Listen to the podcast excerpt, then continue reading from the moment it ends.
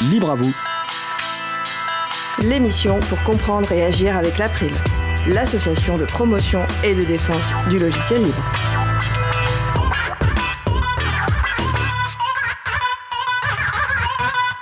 Bonjour à toutes, bonjour à tous, bienvenue dans Libre à vous. Vous avez le droit de savoir. Nous recevons aujourd'hui l'association Madada qui vise à faciliter l'accès aux documents produits ou reçus par l'administration et les autorités publiques dans le cadre de leur mission de service public. Ce sera le sujet principal de l'émission du jour. Avec également au programme la chronique de Vincent Calam sur les empaqueteuses et empaqueteurs de logiciels libres. Également la chronique d'Antanex sur les apprentissages informatiques par les jeunes et moins jeunes. Nous allons parler de tout cela dans l'émission du jour. Soyez bienvenus pour cette nouvelle édition de Libre à vous, l'émission qui raconte les libertés informatiques, proposée par l'April, l'association de promotion et de défense du logiciel libre. Je suis Frédéric Couchet, le délégué général de l'April. Le site web de l'association, c'est april.org. Vous pouvez trouver une page consacrée à cette émission avec tous les liens et références utiles. Également les moyens de nous contacter. N'hésitez pas à nous faire des retours ou nous poser toutes questions. Nous sommes mardi 13 avril 2021. Nous diffusons en direct, mais vous écoutez peut-être une rediffusion ou un podcast. À la réalisation de l'émission aujourd'hui, ma collègue Isabella Vanni. Bonjour Isabella. Bonjour. Nous vous souhaitons une excellente écoute. Cause commune, la voix des possibles. 93.1 FM et en DAB+, en Ile-de-France. Partout dans le monde sur causecommune.fm et sur l'appli Cause Commune. Pour participer à notre conversation, causecommune.fm, bouton chat, salon libre à vous. Vincent Calam, informaticien libriste et bénévole à l'April, nous fait partager son témoignage d'un informaticien embarqué au sein de groupes de néophytes. Chose vue, entendue et vécue autour de l'usage de logiciels libres au sein de collectivités, associations, mouvements, équipes en tout genre, c'est la chronique que Jouons Collectif. Bonjour Vincent. Bonjour Frédéric. Le sujet du jour, les empaqueteuses et empaqueteurs de logiciels libres pour les distributions. Oui, dans cette chronique, j'aimerais rendre hommage à des soutiers du libre, sans qui l'utilisation et la diffusion de nos logiciels et systèmes favoris seraient bien compliquées. Donc je veux parler effectivement des empaqueteuses et empaqueteurs de logiciels libres. Alors, qu'est-ce que Les habitués de cette antenne savent que quand on parle d'installer un système libre sur un ordinateur, on parle d'installer en fait une distribution GNU Linux. C'est-à-dire que Linux ne vient jamais seul, mais accompagné d'une tripotée de logiciels. Si vous voulez installer LibreOffice sur votre ordinateur sous, avec Microsoft Windows, vous devez aller le télécharger. Mais dans une distribution GNU Linux, LibreOffice est prêt à être installé, voire installé automatiquement. Et ça, ce n'est possible parce que quelqu'un a préparé LibreOffice sous forme de paquet prêt à l'emploi. Alors pour en savoir plus, je vous invite à écouter l'émission du 29 janvier 2019 sur les distributions. Alors, petite correction, c'est le 22 janvier 2019, ah. c'est l'émission sur les distributions. Donc, les distributions GNU Linux, on a parlé ce jour-là de Debian, Ubuntu, Mageia, mais tu vois, je pense, euh, donc c'est des, des, environnements sur lesquels, évidemment, on peut installer entièrement un environnement de travail avec du logiciel libre, hein, tout prêt. Euh, et il y a différentes distributions en fonction peut-être principalement des besoins. Donc on en a parlé. Donc c'est l'émission du 22 janvier 2019 sur les distributions. Voilà, alors pour ceux qui ne connaissent pas, ce qui se rapproche le plus de l'idée de distribution, ce sont les magasins d'applications des téléphones. Parce qu'en fait, vous ne téléchargez pas un logiciel sur votre téléphone comme vous pouvez le faire sur un ordinateur, vous allez le chercher dans le magasin. Mais évidemment, il y a une différence de taille. Dans un magasin, ce sont les entreprises productrices du logiciel qui le proposent, au bon vouloir d'ailleurs, de Google ou d'Apple. Dans une distribution, ce sont des bénévoles qui vont préparer le paquet à partir du code source du logiciel. Ces personnes ne font pas nécessairement partie de l'équipe qui colle le logiciel. Parce que pour faire un bon paquet, il faut certes connaître le logiciel, mais aussi les exigences de la distribution. En fait, une personne qui code va souhaiter promouvoir la toute dernière version euh, de son bébé, alors que la personne qui fait un paquet va privilégier la stabilité, parce que c'est elle qui est en fait responsable de la diffusion du logiciel auprès d'un large public. Alors, pour illustrer ce travail d'empaquetage et ses embûches, je vais prendre pour exemple le paquet du logiciel SPIP de la distribution Debian, bon, ce qui me permet au passage de saluer, euh, saluer son responsable, David Prévost, et de le remercier à cette antenne pour son travail qui nous est bien utile pour la nouvelle génération des sites de l'April. Ah bah oui, parce que les nouveaux sites de l'April, en tout cas la nouvelle génération des sites de l'April, vont être sous SPIP, donc ce logiciel de gestion de contenu dont tu vas nous parler. Et le premier site de cette nouvelle génération, c'est le site librealire.org.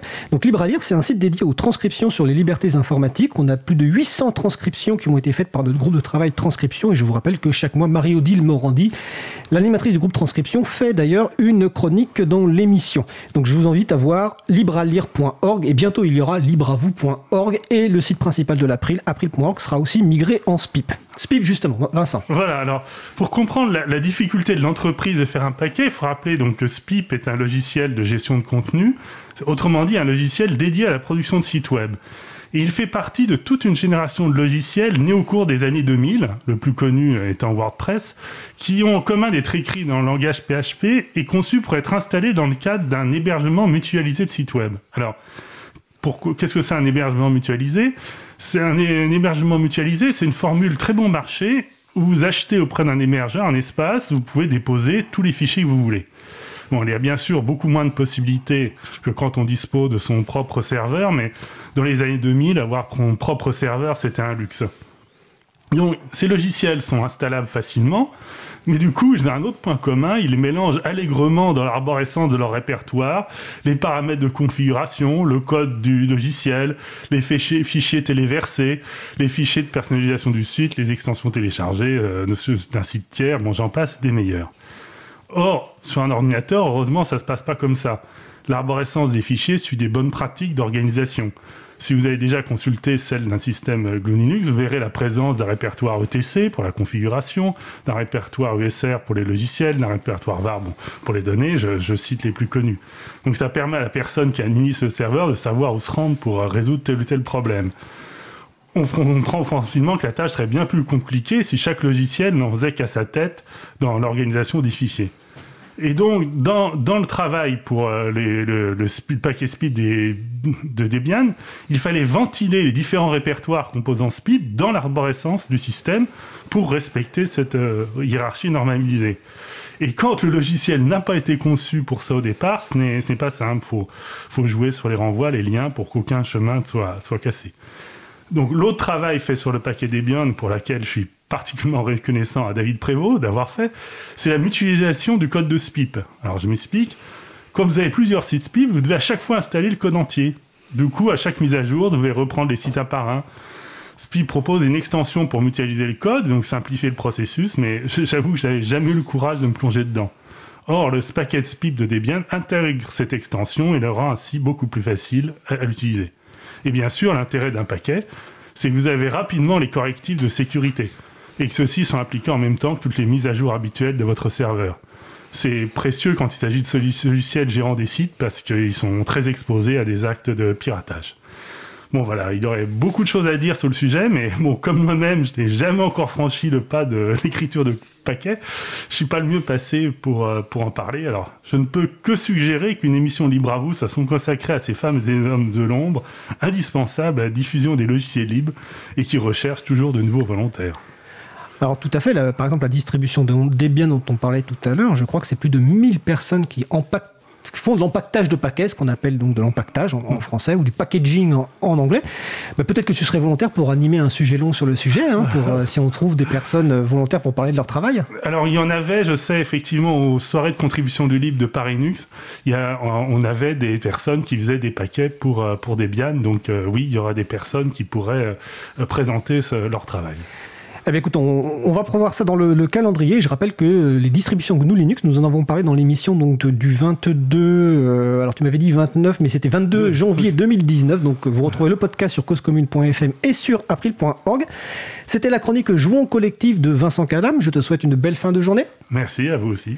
Merci Vincent. Donc, nous allons faire une pause musicale.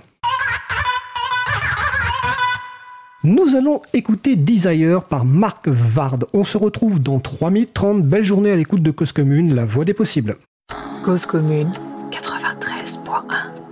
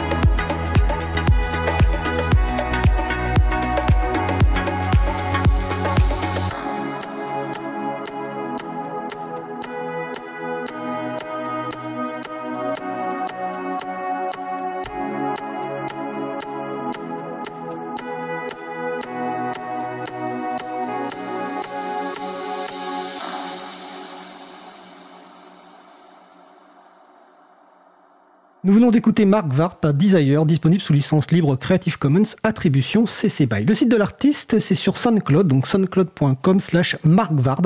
Donc Mark Vard, Mark Vard excusez-moi, ça s'écrit M-A-R-K-V-A-R-D. Vous retrouvez les références sur causecommune.fm et sur april.org.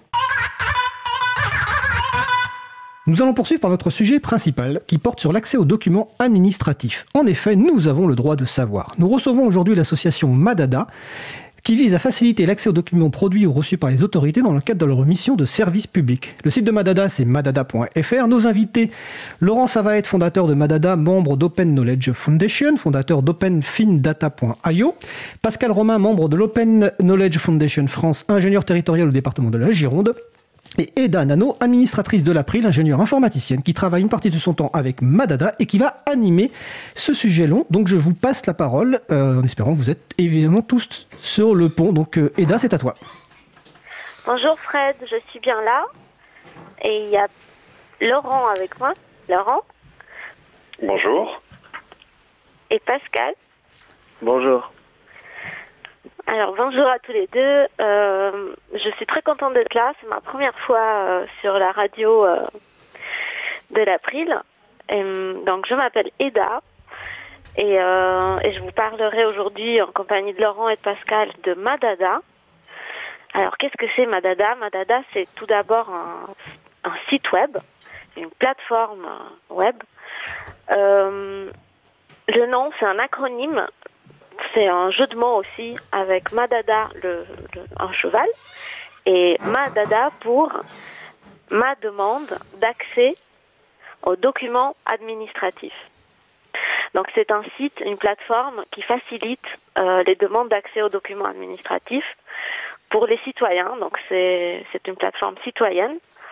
On va en parler largement aujourd'hui, mais je voulais juste vous dire un mot avant vous dire que c'est basé sur le logiciel libre à la Euh, c'est très important de, parler un peu d'Alaveteli aujourd'hui parce que pour moi c'est vraiment l'esprit du logiciel libre qui est incarné dans Alaveteli. Euh, c'est donc un logiciel qui est à la base de Madada, mais aussi euh, d'un tas d'autres sites euh, sœurs et frères de Madada dans le monde.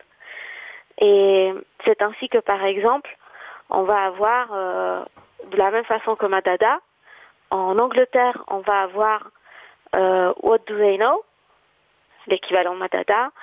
Euh, en République tchèque, on va avoir Infopro Chechny, je le dis sûrement pas bien. En Suède, on va avoir handlinger.se. Aux Pays-Bas, wopknop.nl.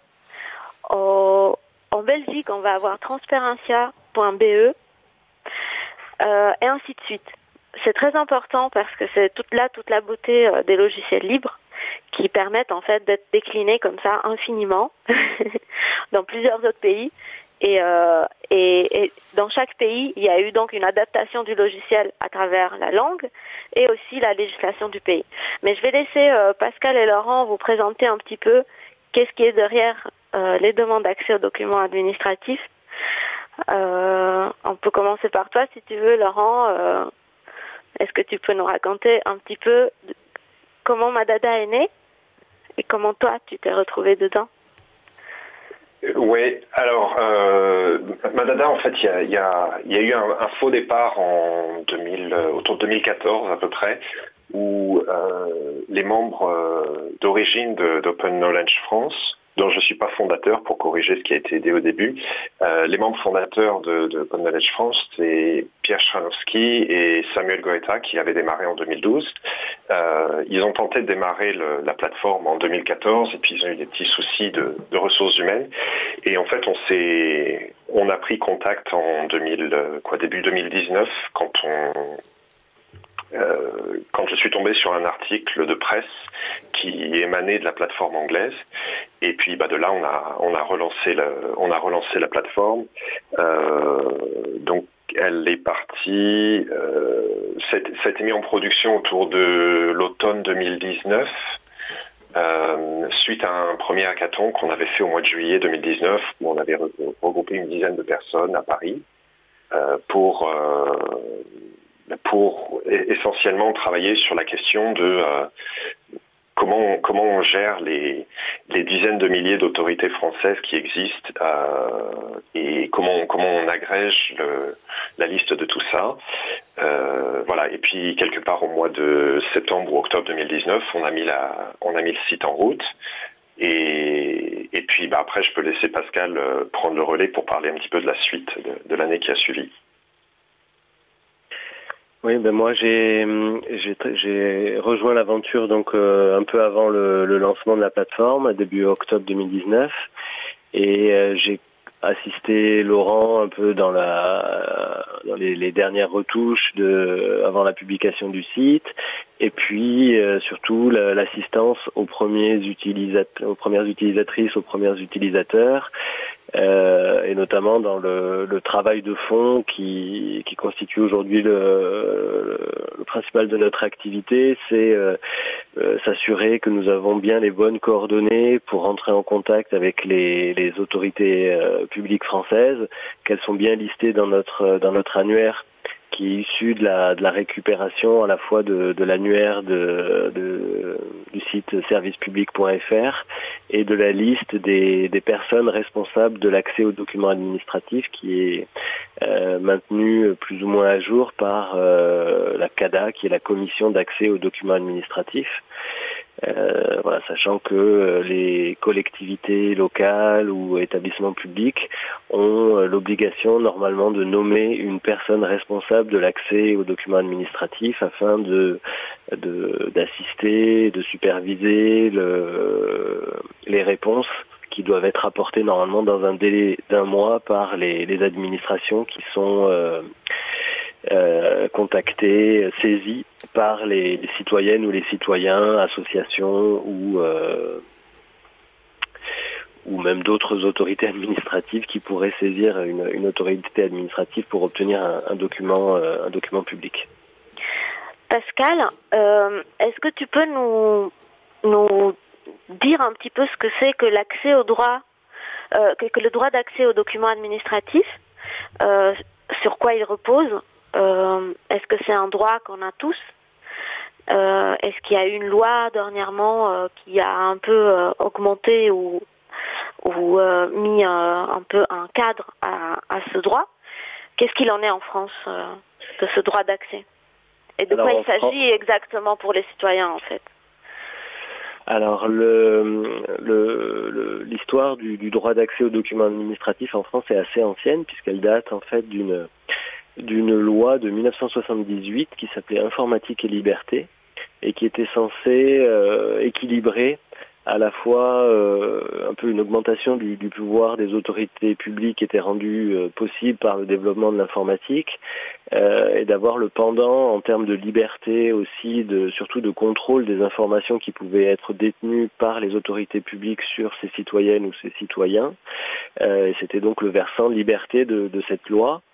Euh, et donc cette loi euh, statue que chaque citoyenne ou citoyen a le droit de demander à n'importe quelle autorité euh, publique, hein, pas seulement celle de, son lieu de, de résidence ou d'exercice professionnel, des documents produits ou reçus par des autorités publiques euh, dans le cadre, bien sûr, d'un certain nombre de, de, restrictions qui concernent notamment la protection de la vie privée, du secret des affaires ou euh, d'autres droits euh, comme le droit d'auteur ou, ou la sécurité nationale ou des choses comme ça.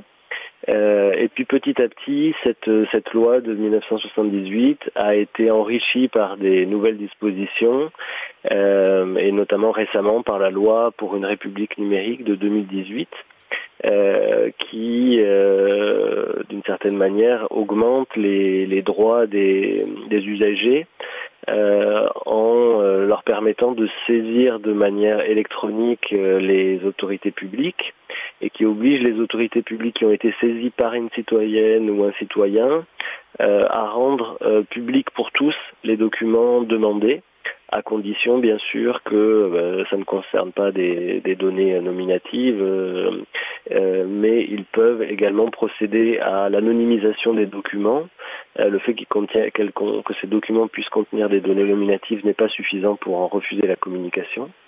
Et puis après, il y a un certain nombre de délais euh, légaux qui, eux, sont, consignés dans une, loi qu'on appelle la loi pour les archives et qui euh, définit des délais de communicabilité pour, euh, pour, certains types de documents. mais globalement, chaque citoyenne, chaque citoyen français a le droit de demander n'importe quel type de document produit par une autorité publique et elle a un mois pour euh, répondre. Euh, et si jamais elle ne répond pas au bout d'un mois, à ce moment-là, on peut soit euh, lui, lui écrire à nouveau en lui, demandant si elle a bien reçu le message, quelles sont les raisons pour lesquelles elle a fait un refus implicite, c'est-à-dire sans réponse, ou explicite en refusant la communication du document. Euh, à l'issue de quoi on peut saisir la commission d'accès aux documents administratifs qui de nouveau elle a deux mois pour répondre et qui va rédiger un, avis euh, après avoir pris la tâche de, l'autorité publique saisie pour voir euh, pour quelle raison elle n'a pas communiqué le document demandé. Et voilà, le seul souci, c'est que cet avis de la, de la CADA n'est pas contraignant. Euh, et donc, euh, quand bien même le, la CADA euh, prononcerait un avis favorable pour la publication du, du document, l'autorité publique n'a pas forcément l'obligation de publier ce document. et donc à ce moment-là, il ne reste plus à la citoyenne ou au citoyen qu'à saisir le tribunal administratif pour qu'il se prononce sur le, cas de, refus de communication du document. Et donc tout ça aujourd'hui est consigné dans le, code des relations euh, entre le public et les administrations, euh, qui définit l'ensemble des obligations euh, auxquelles sont astreintes aujourd'hui les autorités publiques en, matière d'accès public à l'information.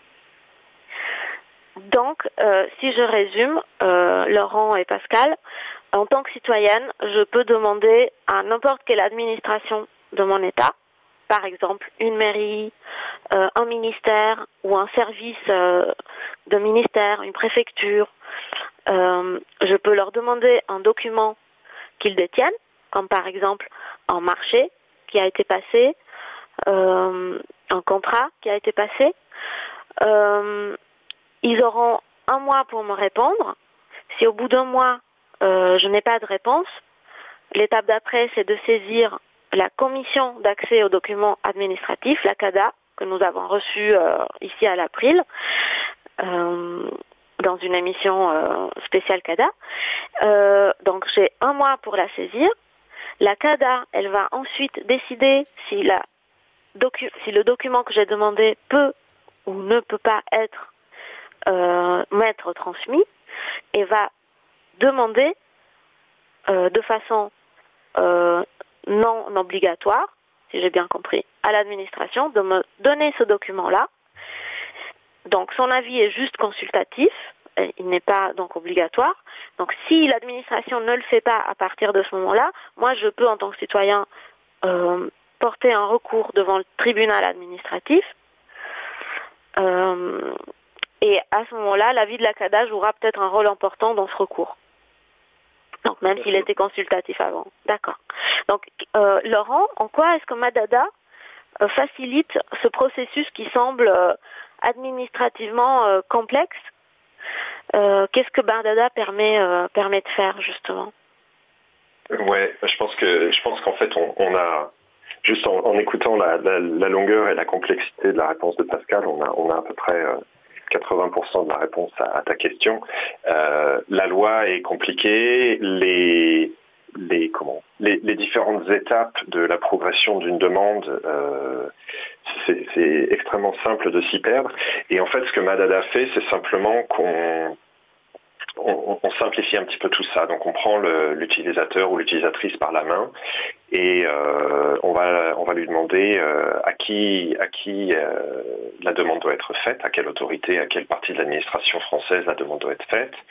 on fournit un, modèle de, de, demande qui est pratiquement rempli. Il suffit de rajouter deux phrases pour dire le document qu'on veut obtenir ou les documents qu'on veut obtenir. Et puis, et puis on appuie sur envoyer, et puis c'est parti. le site s'occupe de trouver la bonne adresse mail pour pour envoyer la demande. la demande est transmise à la, à la bonne personne les réponses sont reçues sur, le, sur la plateforme et puis euh, toutes ces histoires de délai d'un mois, deux mois, etc. Euh, la plateforme renvoie aussi des mails de rappel euh, à la demandeuse ou, au demandeur, de même qu'à l'autorité pour, pour justement signaler que, attention, votre délai d'un mois est presque écoulé, qu'est-ce que vous voulez faire, ou le délai est échu, etc., etc. Et puis de proposer à chaque fois, on aiguille les, demandeuses et demandeurs vers euh, les différentes options qui sont possibles. Donc ça, il y a une partie qui est, qui est automatique par, le, par la, la, magie de l'informatique, si j'ose dire. Et puis, bah, il, y a, il y a pas mal d'huile de coude aussi derrière de, de la part de, de quelques-uns de nos volontaires qui, que, que, je ne nommerai pas ici. euh, mais l'essentiel de, de, la valeur ajoutée du site, pour simplifier, c'est qu'on on permet à des gens qui ne connaissent pas le, l'essentiel de la loi, qui ne connaissent pas tous les détails de la loi, de pouvoir en bénéficier quand même. Merci Laurent. Euh, est-ce que tu aurais un exemple ou des exemples de demandes euh, qu'on peut faire ou qui ont déjà été faites via Madada? Euh, Je te laisse choisir celle que tu veux ou quelques exemples que tu penses pertinents. Ouais, alors euh, bah dans les comment dans les, les, demandes un petit peu euh, d'actualité, on a des utilisateurs qui ont demandé euh, à obtenir les je l'ai sous les yeux par exemple les statistiques de l'utilisation de l'appli Tous Anti-Covid. Euh, parce qu'a priori aujourd'hui les, les, informations, l'information existe puisque les, les, les distributeurs de l'application euh, savent combien de gens l'utilisent et quand, etc. Mais cette information-là, elle pourrait être, elle pourrait être rendue publique. Donc il y a une demande qui a été faite euh, il y a quelques jours sur ce sujet-là. Euh, on a on a des journalistes qui ont travaillé récemment, il y a un article qui a été publié récemment, sur euh, les indemnités des élus des métropoles et des communautés de communes françaises. Euh, on a en, fait, pour, pour, généraliser un petit peu, on peut demander à peu près n'importe quoi qui est connu d'une partie de l'administration française. Euh, on pourrait demander euh, un organigramme d'une partie de, je pourrais demander l'organigramme de la mairie, euh, on pourrait demander la liste des, véhicules qui sont gérés par une commune, on pourrait demander la liste des personnels enseignants dans un département. Concrètement, tout ce, que, tout ce qui est géré par, par l'État au sens très large, euh, on peut poser la question. Tant qu'évidemment l'information n'est pas euh, comment de nature euh, défense nationale ou de secret commercial, on ne peut pas demander non plus d'information, ça s'appelle, l'information médicale par exemple. et évidemment, si l'information oui, et puis si l'information est, déjà disponible au public, il n'y a pas vraiment de sens à la, à la redemander sous, forme d'une demande CADA. Euh, après, je pense que Pascal a probablement des, réponses encore plus pertinentes là-dessus, parce que... Oui, même question pour toi, Pascal. Je vais pas si elles sont plus pertinentes, mais en tout cas, dans, dans une démocratie euh, représentative comme, euh, comme la France, on, ben, on, transfère une partie de notre, de notre pouvoir euh, à, nos représentants euh, que, nous avons élus. Et donc, euh, en contrepartie, la loi prévoit qu'on peut demander des comptes, et en tout cas que les, les, pouvoirs élus doivent être en capacité de rendre compte de, de, leur, de leurs actions. Euh, et donc on pourrait citer euh, dans les éléments un peu euh, de base de, cette transparence de l'action publique le budget, c'est-à-dire combien d'argent dépensé en face de combien d'argent reçu et les sources de ces, de ces recettes.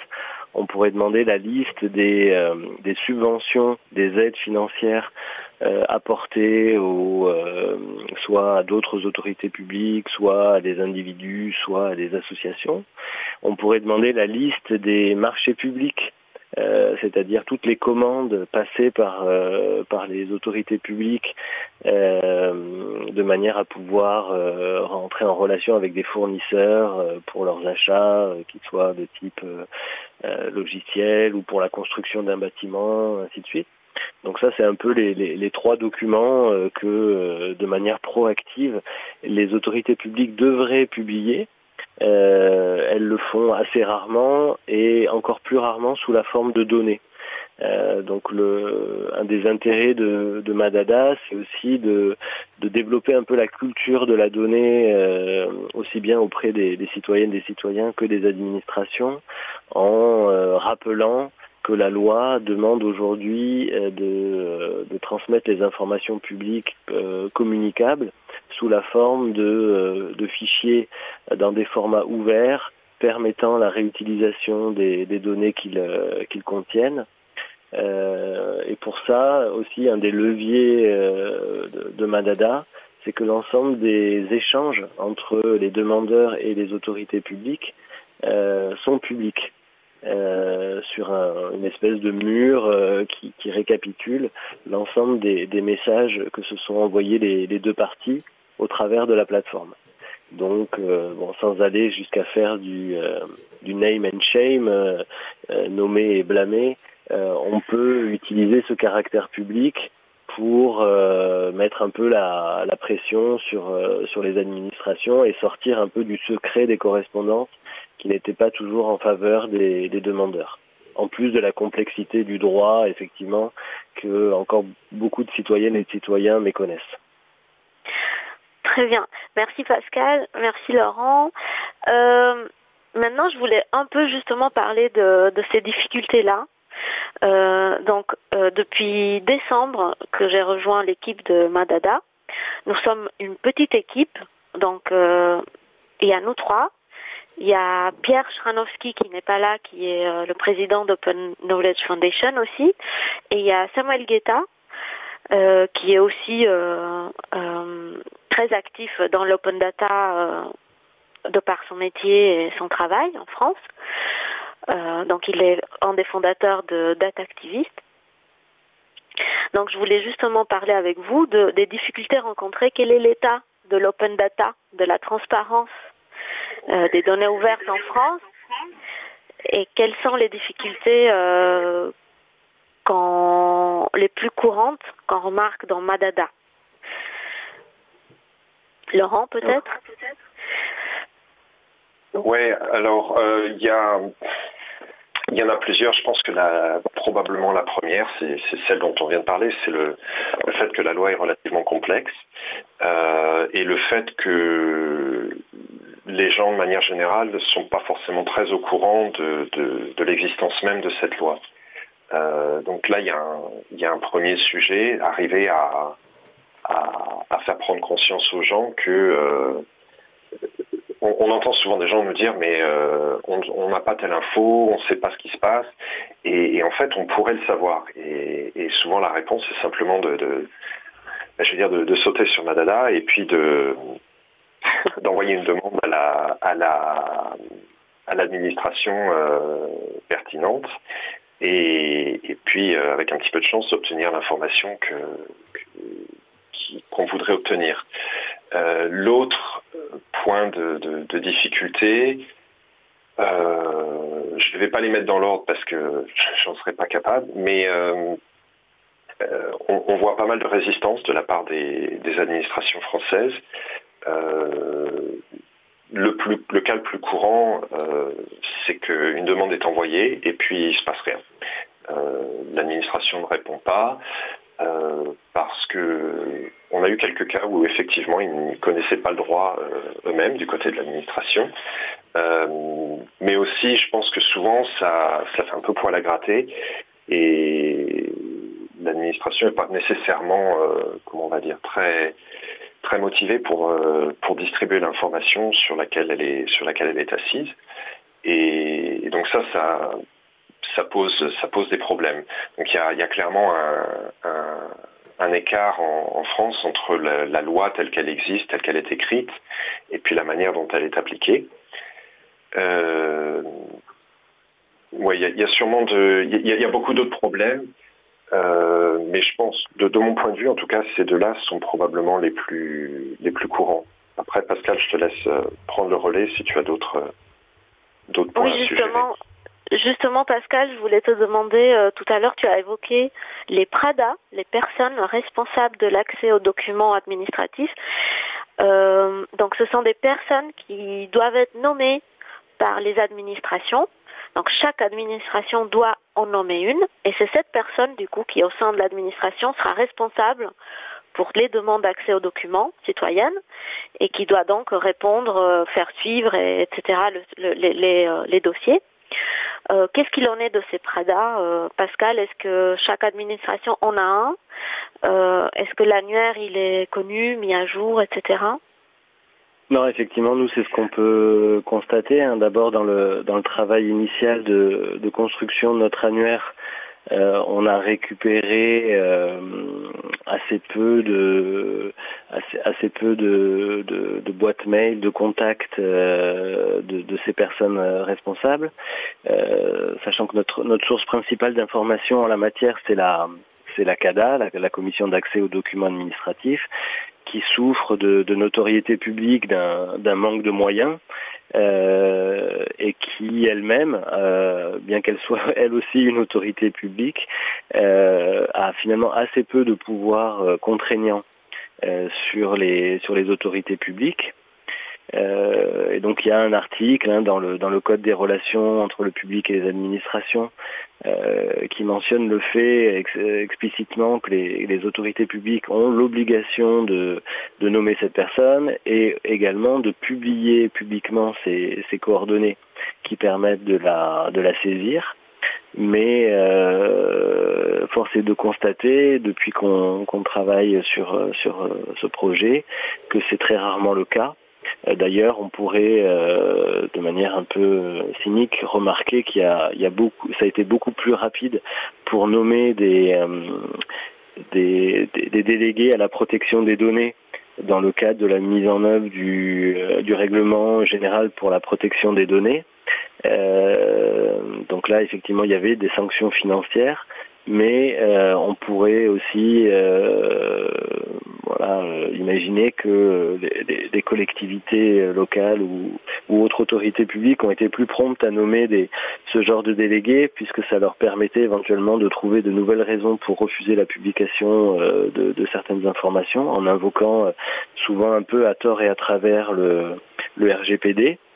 Euh, et qu'on trouve beaucoup plus souvent dans les mentions légales de, des sites internet de ces autorités publiques euh, les coordonnées du, du DPD que euh, de la Prada.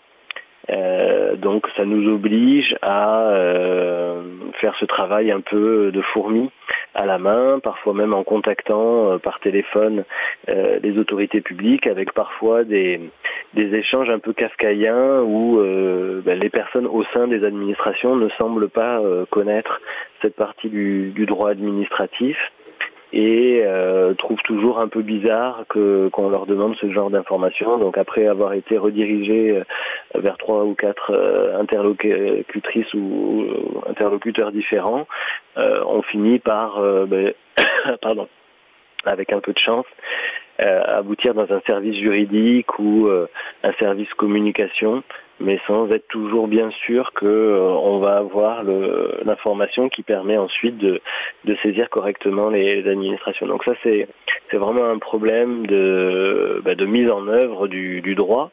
Euh, et puis le second problème, c'est un peu bah, ce, que, ce que tout le monde connaît un peu en, en France, euh, l'expression du millefeuille administratif. Euh, et qui, se reflète par le fait qu'aujourd'hui on liste 50 000 autorités publiques qui ont chacune euh, des domaines de compétences qui parfois se, se recouvrent euh, à des échelles territoriales différentes.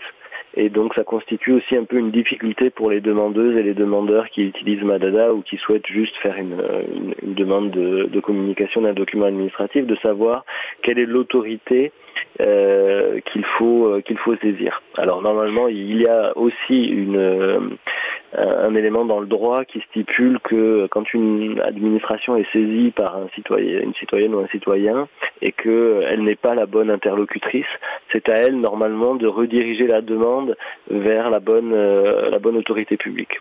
Pascal, on, en parlera en détail après, on revient juste après la pause musicale. Je laisse la parole à Fred.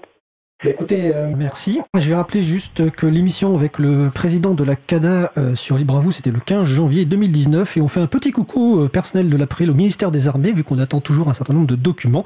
Mais évidemment, on va les relancer et on passera par la CADA après. Donc nous allons écouter une pause musicale. Nous allons écouter Art Country par Ton House Woods. On se retrouve dans 3 minutes 30. Belle journée, écoute de Cause Commune, la voie est possible. Cause Commune 93.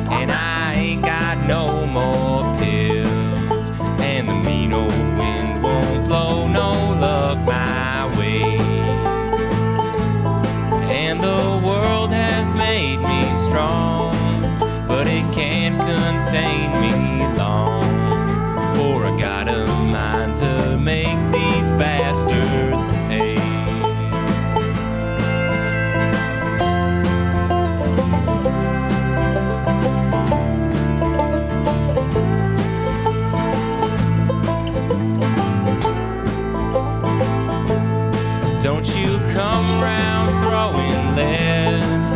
your wish is to get dead. Cause the iron on my hip don't tell no lies. Oh, and God can't save you here. He moved back east last year. Yeah, the dust will swallow up your mournful cries. This here is hard country. You don't take these words to heart, you'll find your share of teachers give you some lessons round these parts.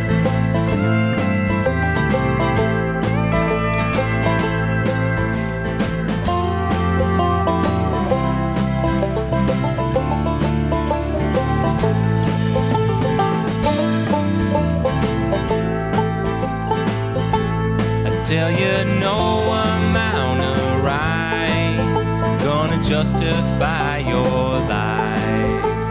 I can see right through you and that glass you pour. We can settle this like men, bring these troubles to an end.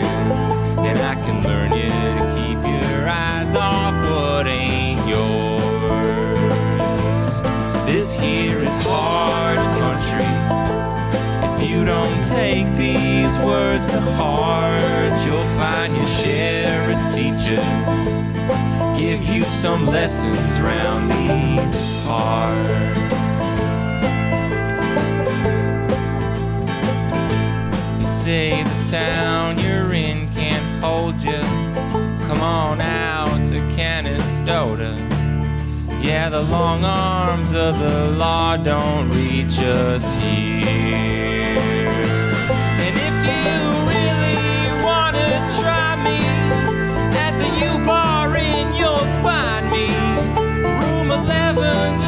My six gun, we're drinking beer.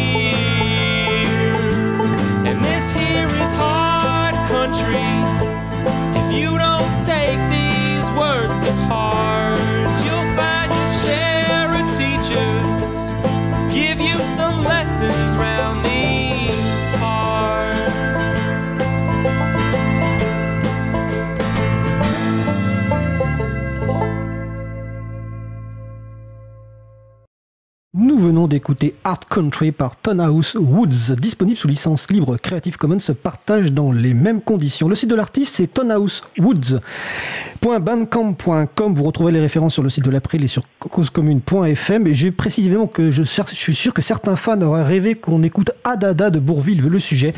Mais voilà, j'ai choisi plutôt ce, ce titre-là. Et donc, nous allons poursuivre notre discussion. Alors, j'ai oublié le jingle, c'est pas grave, Isabella, c'est moi qui me trompe, mais c'est pas grave. Nous allons poursuivre notre discussion donc avec Laurent Savaette, Pascal Romain et Eda Nano pour parler donc de Madada et de l'accès aux documents administratifs. Je vous repasse la parole.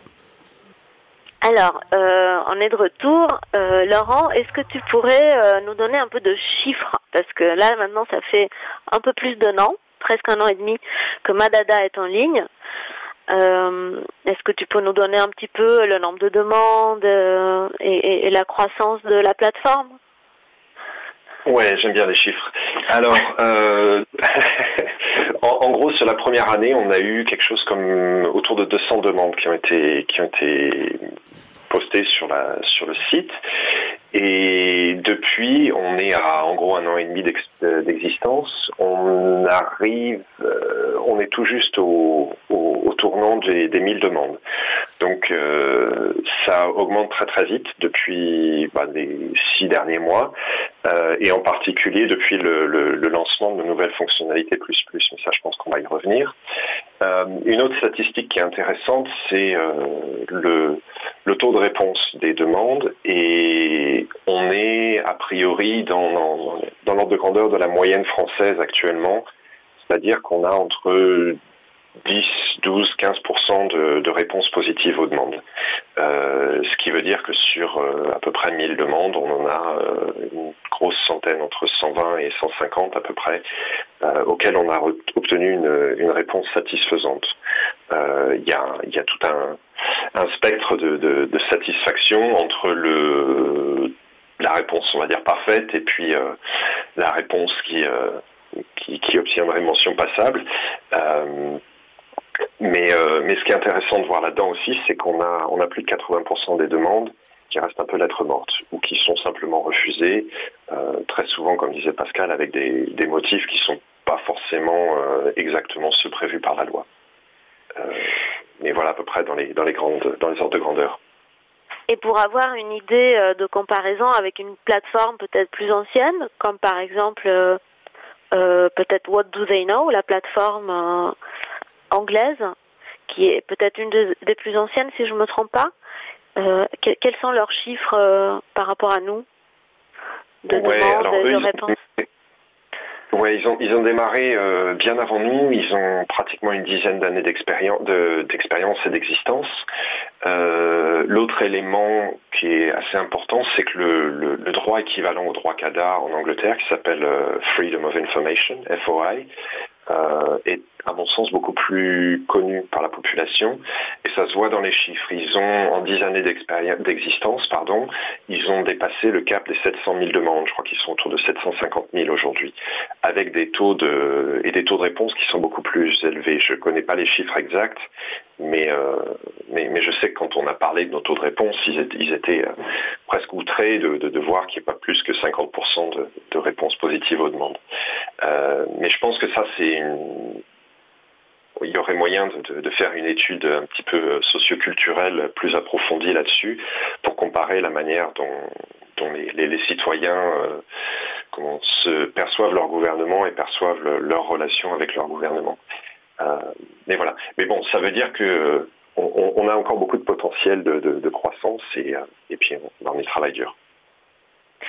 Euh, je voulais à ce stade euh, parler euh, du fait qu'on a reçu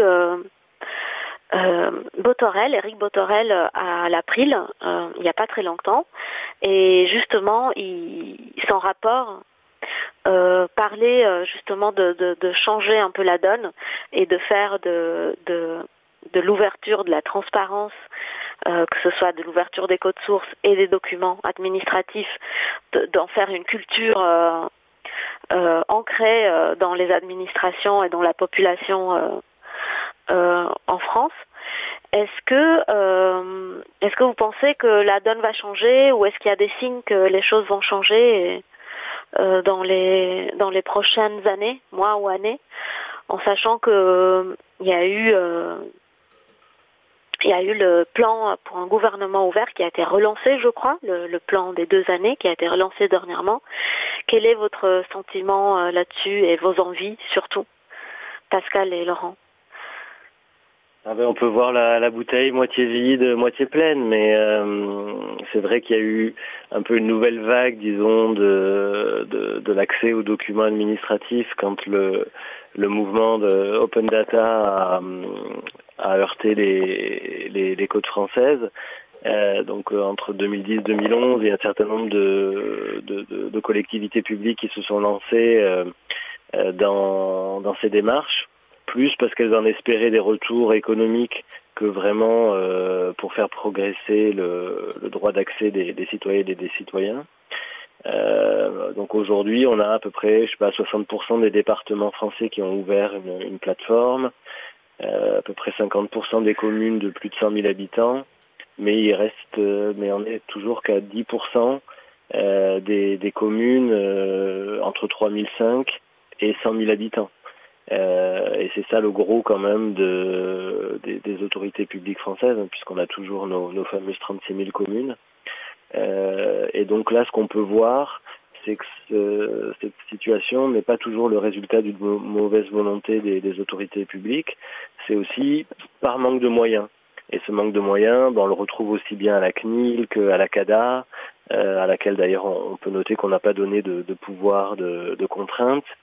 Euh, et donc on, on, a assisté un peu ces dernières années, là entre 2017 et 2020, à un empilement un peu des, des, réglementations, certaines qui visaient à se mettre en conformité avec le droit européen, mais sans que derrière ça s'accompagne véritablement de, de, des moyens nécessaires pour que euh, ça bascule vers une, une culture de, de la transparence euh, et de, et de l'accès facilité aux citoyens à, leur, à leurs informations publiques.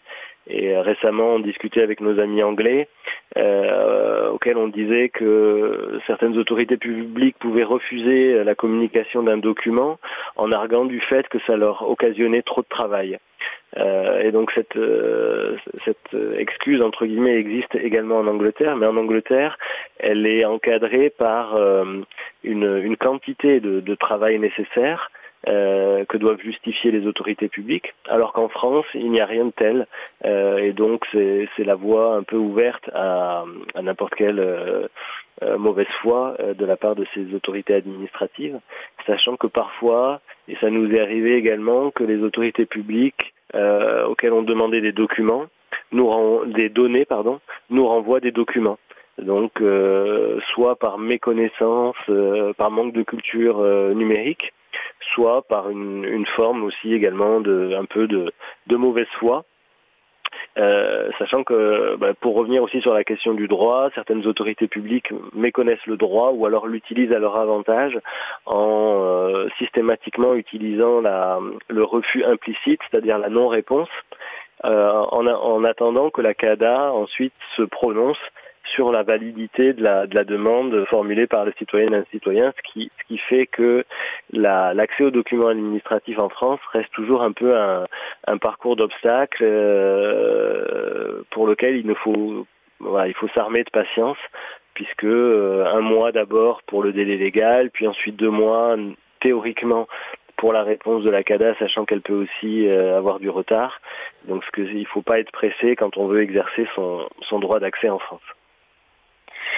Euh, et, euh, euh, je, sais que nous avions parlé avec les, nos amis de Transpa Transparencia dernièrement, qui nous racontaient un petit peu comment ils avaient fait un travail auprès des politiciens et des élus avant les municipales pour mettre en avant la transparence et l'open data, ce qui est déjà le cas en fait en France. On voit ce sont des sujets qui sont de plus en plus à la mode. On en parle de plus en plus aisément. On a de plus en plus d'élus euh, qui sont euh, délégués ou adjoints à, l'open data et à la transparence. Mais du coup, il y a peut-être quelque chose à faire là-dedans, c'est-à-dire à leur demander euh, des, vrais retours une fois élus et une fois en place, comme avait fait par exemple transparencia.be, qui nous disait qui qui avait réussi en fait à faire passer la CADA d'une institution dont l'avis était purement consultatif à une institution où l'avis est euh, devient obligatoire. Donc à un pouvoir plus fort euh, d'obligation et de contrainte envers les administrations. Donc est-ce que euh, vous, vous, voulez peut-être revenir un peu là-dessus sur leur travail euh, politique sur, pour la transparence en Belgique? Oui, alors ils ont chez Transparencia, ils ont pris un, parti un tout petit peu différent du, du nôtre. à, savoir que chez, Madada, on a, pris un petit peu le, parti initial de rester relativement neutre dans les, campagnes qu'on défend et, qu'on soutient. chez Transparencia, ils ont pris un, un biais un petit peu plus, on va dire, journalistique, activiste et, et puis politique. Euh, ils ont notamment travaillé à, à comparer euh, l'efficacité des différents partis politiques à répondre aux, aux demandes CADA. Euh, et donc ils avaient sorti en, en collaboration avec une avec un, un, journal euh, belge une, une, espèce de, de hit parade des, des mairies des mairies, des bourgmestres, je crois que ça s'appelle en, Belgique, euh, et de leur, euh, leur euh, comment on va dire, leur capacité à répondre positivement et rapidement aux demandes qu'ils recevaient. je ne saurais pas donner les, saurais pas donner les résultats, mais clairement ça avait, ça semblait avoir généré des, des, comment on va dire, des résultats dans le sens où, où bah, notamment les mairies qui étaient peut-être plus en bas du classement, euh, avait d'un coup, euh, c'était d'un coup souvenu qu'il y avait une boîte mail avec des avec des demandes CADA qui arrivaient dedans et, euh, visiblement ils avaient ils s'étaient un petit peu réveillés et avaient décidé d'y répondre peut-être de manière un petit peu plus un petit peu plus positive. Ils ont ils ont fait d'autres choses très chouettes chez, chez Transparencia. Ils avaient notamment la Belgique est un État fédéral et ils avaient plusieurs plusieurs CADA plusieurs commissions d'accès aux documents administratifs, euh, une par, euh, par État fédéral. ils ont réussi à les, si je, si je ne m'abuse, ils ont réussi à les, à les regrouper. Et comme tu disais plus tôt, ils ont réussi aussi à leur donner un pouvoir euh, plus que consultatif, puisqu'ils sont maintenant capables de donner des, d'émettre des avis contraignants. Ce qui est intéressant pour, pour améliorer la transparence justement. Donc on a encore des on a encore des choses à on a encore des choses à faire chez nous. Et, et, justement, Laurent, euh, tout ça est possible parce que euh, la communauté euh, en fait de, de, de, toutes nos plateformes euh, se connaît un peu grâce à la. Est-ce que tu peux nous dire quelques mots sur quel est le rôle joué par la VTLI, donc le logiciel libre à la source de nos plateformes quel est leur rôle pour euh, toute cette communauté, pour nous faire euh, connaître ensemble, pour nous faire euh, peut-être travailler ensemble ou échanger en tout cas. Comment ça se passe aussi le, le, retour arrière? Est-ce que nous on apporte des choses à notre tour à la VTLI Tu es technicien, tu es ingénieur informaticien chez nous, donc c'est toi qui es le plus à même d'être en relation avec la communauté à la VTLI. C'est pour ça que je m'adresse à toi. Oui, alors déjà le Madada est né parce que euh, c'est un petit peu un hasard, mais c'est né parce que je vivais en Angleterre à, l'époque où on a démarré et j'étais tombé sur, euh, comme je disais, un article de presse qui, qui émanait en fait d'une d'une demande CADA, enfin d'une demande euh, FOI en Angleterre. les, les échanges, on travaille pas mal en fait. L'association My Society, qui est derrière le logiciel à, la VTLI, euh, fait beaucoup d'efforts pour essayer de faciliter ces échanges entre les différentes plateformes nationales. Euh, comme tu disais au début, je crois qu'il y a entre 25 et 30 plateformes maintenant qui utilisent le logiciel à la euh, de par le monde. il y en a en Europe, mais il y en a aussi loin qu'en Australie, en Nouvelle-Zélande. Il y a quelques pays africains. Euh, il y a des plateformes qui se déploient maintenant en Amérique latine. Euh, et toutes ces plateformes, en fait, on utilise tous le même socle de logiciels, chacun avec des petites, euh, adaptations. Ce qui est intéressant de voir, c'est qu'on a, on a aussi un, une mailing list qui regroupe des membres de toutes ces différentes plateformes. Et, là-dessus, il y a pas mal d'échanges, de, bonnes pratiques, euh, des, des, sujets d'échange qui, reviennent régulièrement. Pour donner des exemples, c'est le, l'anonymisation des données. Euh, un, cas d'exemple, euh, un cas d'usage particulier, c'est une, une demande qui génère l'ouverture d'un document qui contient des données, des données privées, par exemple des adresses de personnes ou des numéros de téléphone. et il y a eu beaucoup d'échanges autour de cette question. Comment est-ce qu'on peut cacher ces informations-là pour que le document puisse être mis à disposition du public sans toutefois causer problème parce qu'on y révèle bah, par exemple l'adresse personnelle du demandeur ou le numéro de téléphone privé d'une personne qui n'a pas qui n'a pas à apparaître dans ces documents-là. de notre pardon, j'allais finir en disant que de notre point de vue, on remonte aussi de la vers vers My Society, tout simplement sous la forme de, de fonctionnalités logicielles parfois. on corrige des petits bugs, on, on a on a produit des traductions. Donc, typiquement, on a récupéré, nous, une grosse partie des traductions euh, de l'anglais vers le français de la plateforme belge. Et tout récemment, on a vu un email d'une personne en Suisse qui cherchait à réutiliser une partie de notre travail pour, euh, mettre en route un site euh, pour la Suisse. Donc, donc c'est intéressant de voir comment finalement le, le, logiciel libre permet cette réutilisation de, 90-95% du travail. Et donc en ajoutant juste un tout petit peu d'huile de, coude au final, on est, euh, on est en mesure de, bah, de mettre en route des plateformes et d'essaimer un petit peu euh, et de faciliter la transparence dans, tout un tas d'autres pays euh, avec une somme de travail qui n'a rien à voir avec ce qu'on devrait faire si on devait démarrer depuis le, depuis le début en fait. Et euh, justement, euh, il y a des nouvelles fonctionnalités dans Madada depuis pas très longtemps, euh, qui ont été développées à la base dans la VTI et qui ont été portées dernièrement dans Madada. Est-ce que tu veux nous en dire un mot, Pascal? Oui, effectivement, on a on a bénéficié de, de l'accompagnement de la fondation My Society pour mettre en œuvre ces nouvelles fonctionnalités qui permettent notamment de faire euh, ce qu'on appelle des demandes groupées, c'est-à-dire que à l'intérieur de ce fameux millefeuille administratif, euh, on va avoir par exemple en France euh, un peu plus d'une centaine de départements qui ont tous les mêmes compétences, mais sur des ressorts territoriaux différents. Donc si je veux demander euh, la liste des subventions publiques accordées euh, en 2019 par exemple, euh, jusqu'ici il fallait que je fasse manuellement ces 100 demandes auprès de chacune de ces administrations. Là aujourd'hui je peux les, sélectionner à l'intérieur de, notre annuaire et envoyer la même demande à ces différentes autorités et ensuite l'état d'avancement de, mes demandes, de leurs éventuelles réponses.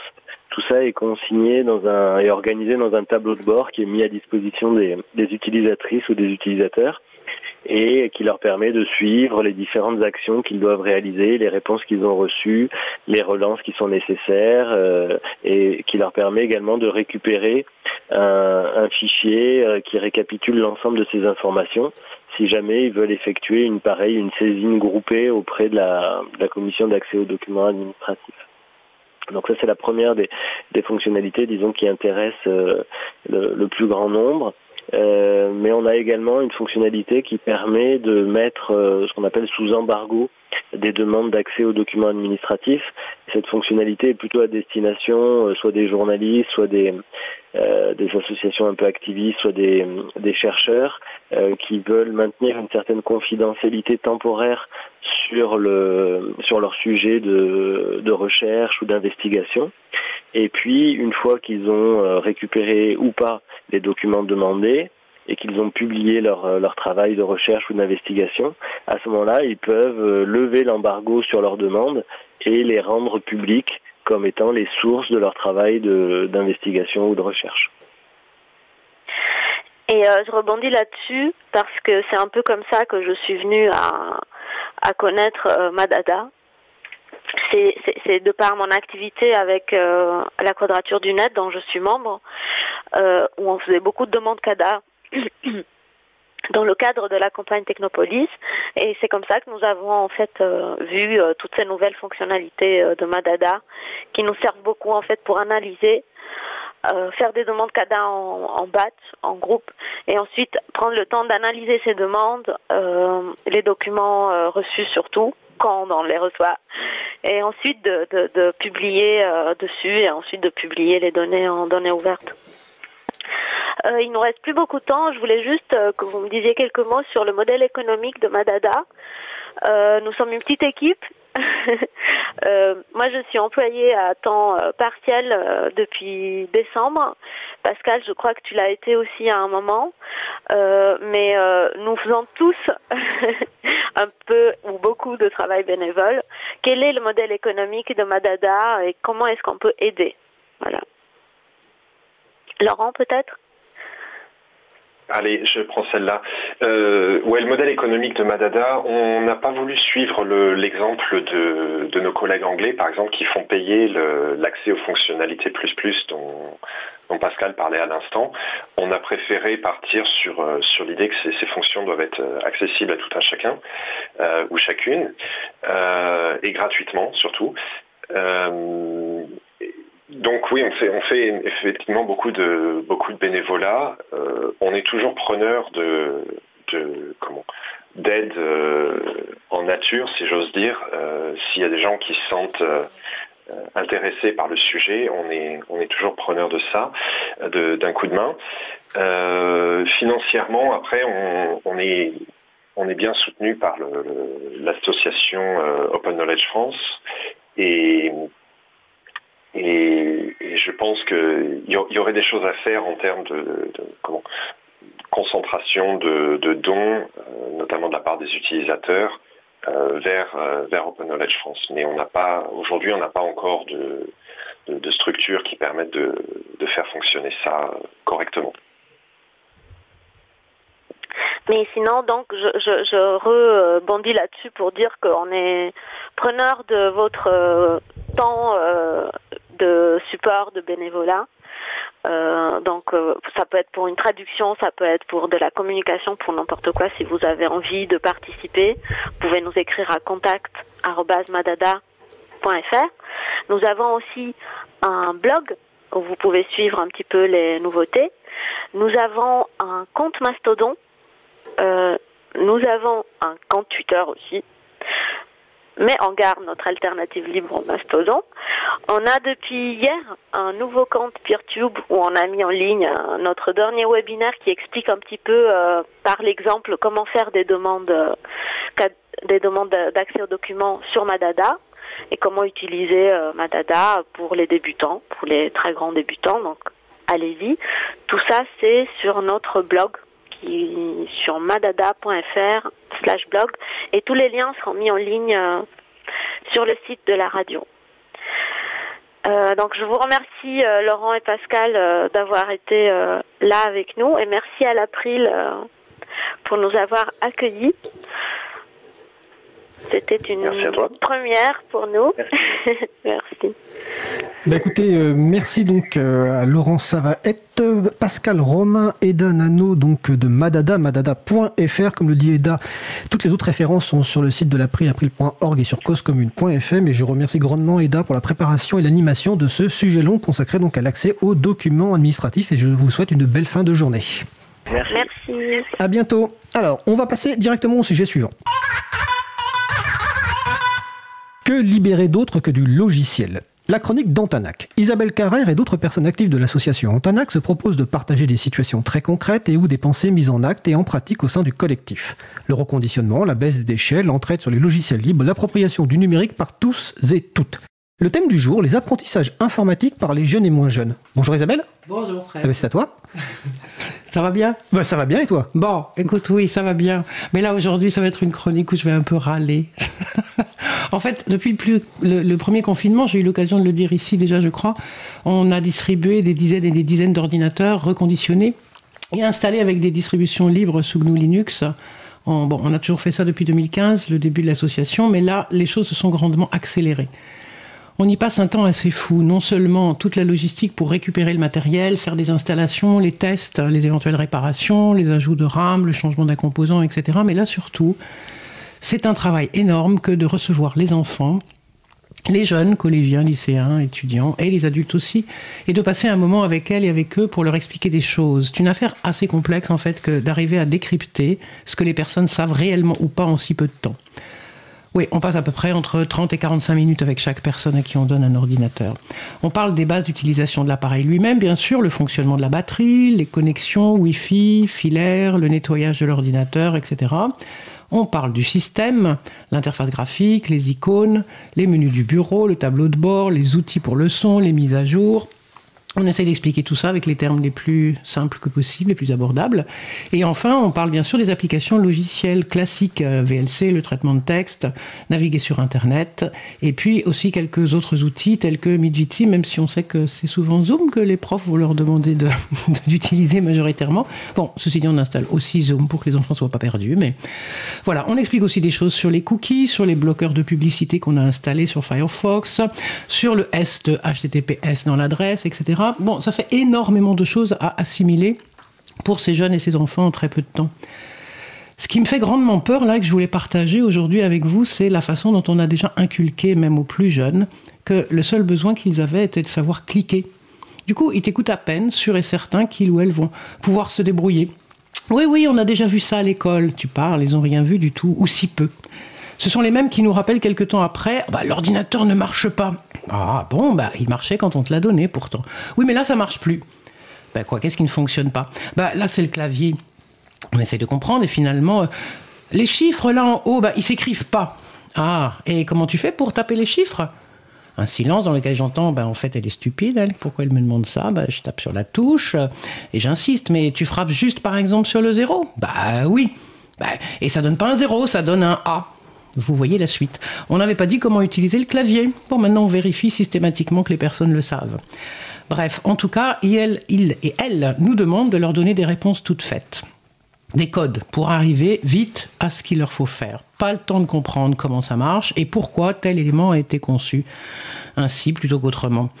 Ça a l'air idiot hein, ce que je vous raconte, hein. basique, mais voilà, c'est en fait c'est ce qui se passe crûment dans la vraie vie, celle où on demande aux mioches d'aller sur ENT, leur espace numérique de travail, qui par ailleurs continue de ne pas être accessible à tout le monde, ça continue d'être saturé, et on va juste leur montrer, tu cliques ici, tu cliques là, tu fais ci, tu fais ça, et surtout tu dois rendre ça à telle heure, ton devoir, alors que les bases du fonctionnement ne sont absolument pas acquises ne savent pas la différence entre un navigateur et un moteur de recherche.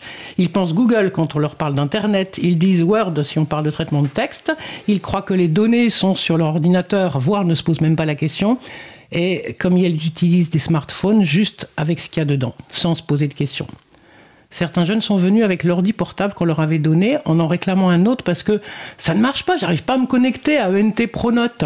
En pleine confusion sur le matériel, les applications, n'ayant aucune approche de qu'est-ce qui est local, qu'est-ce qui est ailleurs. Et tout compris parce qu'ils pensaient évidemment avoir fait une bêtise. Alors on se demande, nous ici à Antanac, comment faire pour euh, faire avancer les choses pour ces jeunes. Les tout petits moments qu'on peut passer avec chacun, chacune ne sont évidemment pas suffisants. Personne ne va prendre du temps pour venir à un atelier de partage, ce qu'on organise. En tout cas, pas tant qu'il n'y aura pas de conscience un peu plus complète de ces questions-là. Les adultes viennent dans nos ateliers, mais pas les jeunes et les enfants. Bon, ceci dit, on ne fait pas non plus d'ateliers spécifiques. Peut-être qu'on devrait. Je ne suis pas en train de dire que personne ne fait rien, bien entendu, mais nous constatons que les injustices sont toujours grandes à ce sujet. Selon le quartier où vous êtes, où vous vivez, l'école ou le collège où vous allez, selon que vos parents savent lire ou écrire ou peu, vous n'aurez pas les mêmes chances dans les apprentissages et les capacités d'appropriation et de pouvoir faire des choix, de discerner sur les actions et les activités numériques, de comprendre les risques, bref, de réfléchir. Au-delà de cette question de classe sociale, ce qui me fait peur, c'est que là, on est en train d'engloutir, avec une rapidité déconcertante, toutes les étapes qui devraient permettre de penser la numérisation globale de la société, la connexion permanente, les injonctions à utiliser tel objet, tel outil parce que c'est pratique. On sait depuis plusieurs années maintenant les risques de la connexion permanente dans le milieu professionnel, également dans les relations entre vie privée et vie professionnelle des adultes. Beaucoup écrivent là-dessus, on parle des problématiques du télétravail, etc mais on se dépêche de faire en sorte que les enfants et les jeunes soient dans la même situation pour leurs apprentissages et pour leurs loisirs, leur vie sociale qu'on pilote désormais à distance, en ce moment.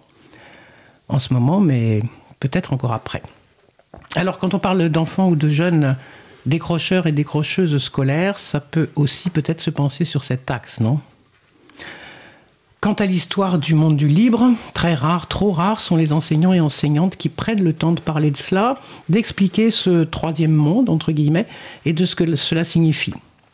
Je suis contente hein, toujours qu'on ait réussi, du fait de cet accroissement des demandes, à faire que de plus en plus de personnes utilisent les logiciels libres, mais c'est pas gagné. les biens communs ne sont pas tout à fait leur préoccupation. Enfin, je veux dire qu'en fait, on ne leur en parle pas ailleurs. Et ça, pour moi, c'est vraiment dommageable. Bah écoute, je, je- je suis bien d'accord et c'est vrai que la semaine dernière, euh, ayant euh, trois enfants de donc lyc- lycée, collège et, euh, et primaire, le début de semaine, enfin toute la semaine a été compliquée, mais pas uniquement effectivement pour pour les élèves, aussi pour les, les enseignants et les enseignantes, hein, parce que qui sont laissés un petit peu à l'abandon par par leur Pas leur ministère. ministère, voilà. Et puis, et puis notamment, on va, on va, on va faire référence quand même au cher ministre, comment il s'appelle déjà? Blanquer. Non, je cherche le prénom en fait. J'ai un trou de mémoire. Jean-Michel? Je crois que c'est Jean-Michel. Euh, Un truc comme ça. On va, on va me corriger. ah va- ouais, voilà, qui euh, était plutôt là pour accuser peut-être des, des attaques extérieures ou des collégiens qui se sont mobilisés pour faire tomber les, Voilà. les services du CNED, alors que tout simplement, ils, ils étaient pas du tout prêts. Et quand tu parlais aussi de la séparation entre vie privée, alors j'enlève, mes lunettes parce que j'ai un petit problème de, de flou, euh, vie privée euh, et vie professionnelle, il y a, il y a- il y a des enseignants. Notamment sur un, un de mes enfants qui a envoyé des, des- des consignes à 21h ou 22h, je sais plus Voilà, quoi. Donc ça. en dehors de ses horaires de, de- de travail, donc une surcharge euh, monumentale. Et c'est pas comme si on savait pas qu'il y aurait, il y aurait cette nouvelle vague. Et je pense que la prochaine vague, on sera toujours pas prêt. Ça sera toujours ça. Ça sera toujours terrible, oui. Donc, euh... eh oui, effectivement. Alors, sur le, je remets mes lunettes pour voir sur le salon web. euh, voilà, on te dit euh, courage. Oui, Jean-Michel. On confirme que c'est Jean-Michel Blanquer. Je- C'était vraiment pas une blague. je- je, je ne me souvenais plus exactement du, du prénom. Donc, si vous voulez découvrir notamment en Tanac, hein, les locaux, locaux Tanac, ben, ce sont nos voisins et voisines. hein. Vous êtes au 18 rue Bernard Dimet dans le 18e et nous, nous sommes au 22. Donc, euh, voilà, n'hésitez pas à passer ou simplement, vous ici, aller sur le site hein, antanac.com. Donc, c'était la chronique, euh, la chronique d'Antanac, hein, Isabelle Carrère, qui est présidente d'Antanac, c'est ça? Voilà, toujours présidente d'Antanac. Alors, comme on a encore un petit peu de temps, on va enchaîner directement avec une chronique préenregistrée. Donc, on va passer au sujet suivant. Nous allons poursuivre avec la chronique La Pituite de Luc. Alors cette Pituite de Luc a été enregistrée initialement pour l'émission du 30 mars 2021, mais nous n'avons pas pu la diffuser faute de temps. Son titre c'est Cruel Mégapixel. Euh, eh écoutez, on va l'écouter, elle dure 4 minutes et on se retrouve juste après. C'est peut-être la centième de Libre à vous, mais c'est aussi ma treizième pituite. Je ne suis pas superstitieux, sauf quand le chiffre 13 apparaît, ou que je brise un miroir, ou que je croise un félin de couleur sombre, ou que je renverse des condiments, plus quelques autres trucs. Du coup, j'ai enregistré depuis sous mon lit, où j'ai trouvé refuge. Parce que le direct, c'est dangereux. Je lisais une biographie de Frank Zappa récemment, et ça m'a motivé à ne pas sortir. En 1971, un de ses fans a eu la fameuse idée de tirer une fusée de détresse dans le casino de Montreux, où se déroulait le concert. Il a engendré une série de catastrophes. Matériel de la tournée réduit en cendres, Casino de Montreux réduit en cendres, mais aussi composition du tube Smoke on the Water par Deep Purple. Moins d'une semaine après, un autre fan a agressé Zappa, lui occasionnant des fractures multiples, un traumatisme crânien et le larynx écrasé. Bon, ok, c'est peut-être les fans qui sont dangereux. Et ce n'est pas Ena Matsuo Kae qui dira le contraire. Cette jeune et jolie chanteuse japonaise postait ses selfies sur des réseaux sociaux et s'est fait agresser par un fan. Le mec a zoomé sur une des photos au point de trouver le nom de l'arrêt du bus situé devant chez elle, dans le reflet de son œil. Mais bon, pourquoi ai-je peur? Pour me faire agresser par un fan, il faudrait déjà que je sois célèbre. Or, j'en suis loin. Dans mon avant-dernière pituite, j'ai demandé à ce qu'on m'envoie des lingots d'or, et j'en ai aucun. Mais toujours au Japon, un motard cinquantenaire racontait ses périples sur Twitter en se faisant passer pour une jeune et jolie motarde. Il utilisait FaceApp pour changer sa tête. Les belles balades d'un motard sont bien moins intéressantes qu'une belle motarde en balade. Un fan a examiné un reflet, encore une fois, et a levé la supercherie. Et du coup, si ça se trouve, le danger, ce n'est pas la célébrité, ni le direct, ce sont les mégapixels. À cause d'eux, sur Internet, tout le monde peut savoir que vous êtes un vieux. On n'aurait jamais dû aller au-delà de 640 sur 480. On veut nous faire croire que le règne du mégapixel, c'est bien. C'est l'éternelle jeunesse, comme Carrie Fisher qui apparaît jeune dans un film du XXe siècle. J'ai découvert que Brel est passé des 360 pixels en noir et blanc de la télé d'antan aux 1080 pixels de la HD et à la couleur par la magie d'un deepfake commis par un certain Chris Hume. Le résultat est atroce, le visage de Brel est inexpressif, synthétique, il ne transpire plus. Pour être raccord, il aurait fallu faire déclamer Ne me quitte pas par une synthèse vocale inexpressive à la place de sa légendaire interprétation qui prend aux tripes. Et il existe aussi Deep Nostalgia, qui est un outil qui permet de construire des avatars de personnes disparues. On importe une photo et une IA en fait une animation, comme les tableaux qui bougent dans Harry Potter. Une boîte nommée Dette Sociale propose également de piloter les comptes de réseaux sociaux des gens décédés pour envoyer des messages pour les anniversaires ou autres événements du genre. Que se passera-t-il quand les destinataires mourront aussi? Deux machines se souhaiteront bon anniversaire et se répondront merci jusqu'à la fin des temps, ou le dépôt de bilan de l'entreprise, je suppose. Tout cela me fait penser à cette citation, le spectacle en général comme inversion concrète de la vie et le mouvement autonome du non-vivant. Il faut toujours connaître une citation de Guy Debord si on veut entretenir son côté prétentieux et pompeux. N'empêche qu'à force de se la répéter, ça finit par faire sens. Ça doit être une variation intello du syndrome de Stockholm. Parce que cette non-vie au travers des mégapixels reste limitée dans le temps, quoi qu'on en dise. Zappa est mort d'un cancer à l'âge de 52 ans, et les nombreux enregistrements de son vivant ne produisent pas de nouvelle musique. Et finalement, la cinquantaine est peut-être plus dangereuse que les mégapixels. Plus proche de nous, Yann Le Polotech a succombé à l'âge de 59 ans au Covid. Il était un camarade libriste qui avait, entre autres choses, réanimé l'espace numérique de la fête de l'UMA. La fête de l'UMA, c'est cet événement qui célèbre le prolétariat, mais où le champagne coule à flot en coulisses. Ça fait tellement petit bourgeois.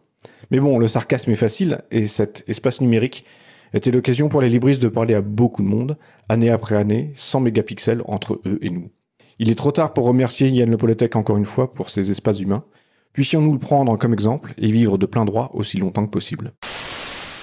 C'était donc la chronique La Pituite de Luc, intitulée donc Cruel Mégapixel, enregistrée initialement pour l'émission donc du 30 mars 2021, qui était la centième. Et toutes nos pensées vont euh, à la famille et aux proches de Yann Le qui était quelqu'un en plus absolument adorable. Alors nous approchons de la fin de l'émission, nous allons terminer par quelques annonces.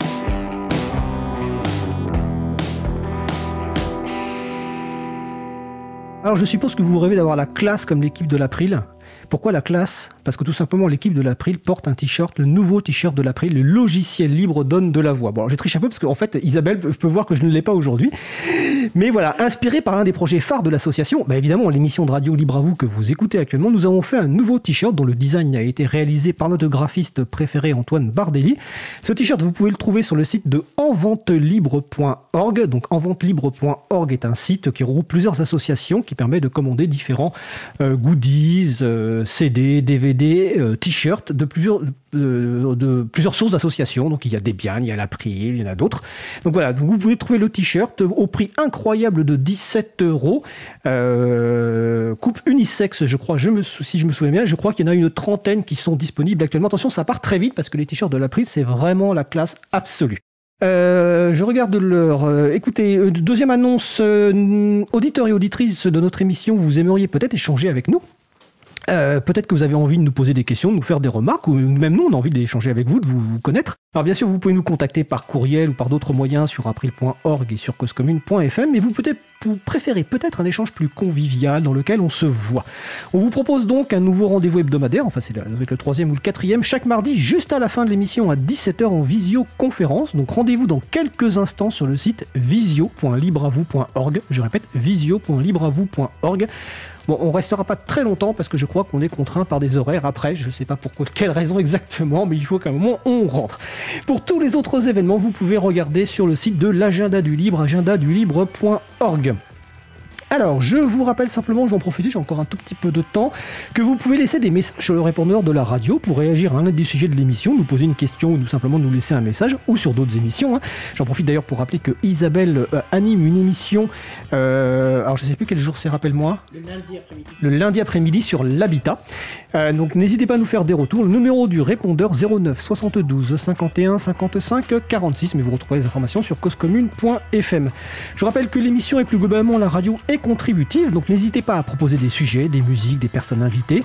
Vous pouvez ainsi contribuer à l'émission. Vous trouverez sur les sites april.org et causecommune.fm les différents moyens de nous contacter. Et vous pouvez également contribuer aux autres actions de l'April et ou aider la radio par un don, par des actions euh, bénévoles. Alors notre émission se termine. Je remercie les personnes qui ont participé à l'émission du jour.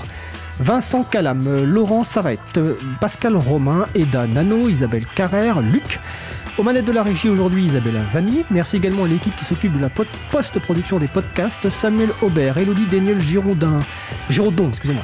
Euh, Langue 1, Sylvain Kutzmann, bénévole à l'April, Olivier Grieco, le directeur d'antenne de la radio, qui fait la finalisation. Merci également à Quentin Gibaud, bénévole à l'April, qui découpe le podcast complet en podcast individuel par sujet. Vous retrouverez sur le site april.org et sur le site causecommune.fm toutes les références utiles. N'hésitez pas à nous faire des retours pour indiquer ce qui vous a plu, mais aussi des points d'amélioration. Vous pouvez également nous poser toutes questions et nous y répondrons directement ou lors d'une prochaine émission. Nous vous remercions d'avoir écouté l'émission. Si vous avez aimé cette émission, n'hésitez pas à en parler le plus possible autour, de vous. Faites connaître également la radio Cause Commune, la voix des possibles. Je vous invite par exemple à écouter l'émission d'Isabelle sur l'habitat ou encore chaque samedi à 14h le camarade de William qui anime l'émission Superculture, une sorte de, de, revue de presse commentée euh, avec Thomas, je crois qu'il est en Suisse, sur l'actualité de l'informatique et vous pouvez appeler, donc n'hésitez pas, c'est de 14h à 16h chaque samedi. La prochaine émission Libre aura lieu en direct mardi 20 avril 2021 à 15h30. Je ne sais pas actuellement quel sera le sujet principal, ce sera la surprise.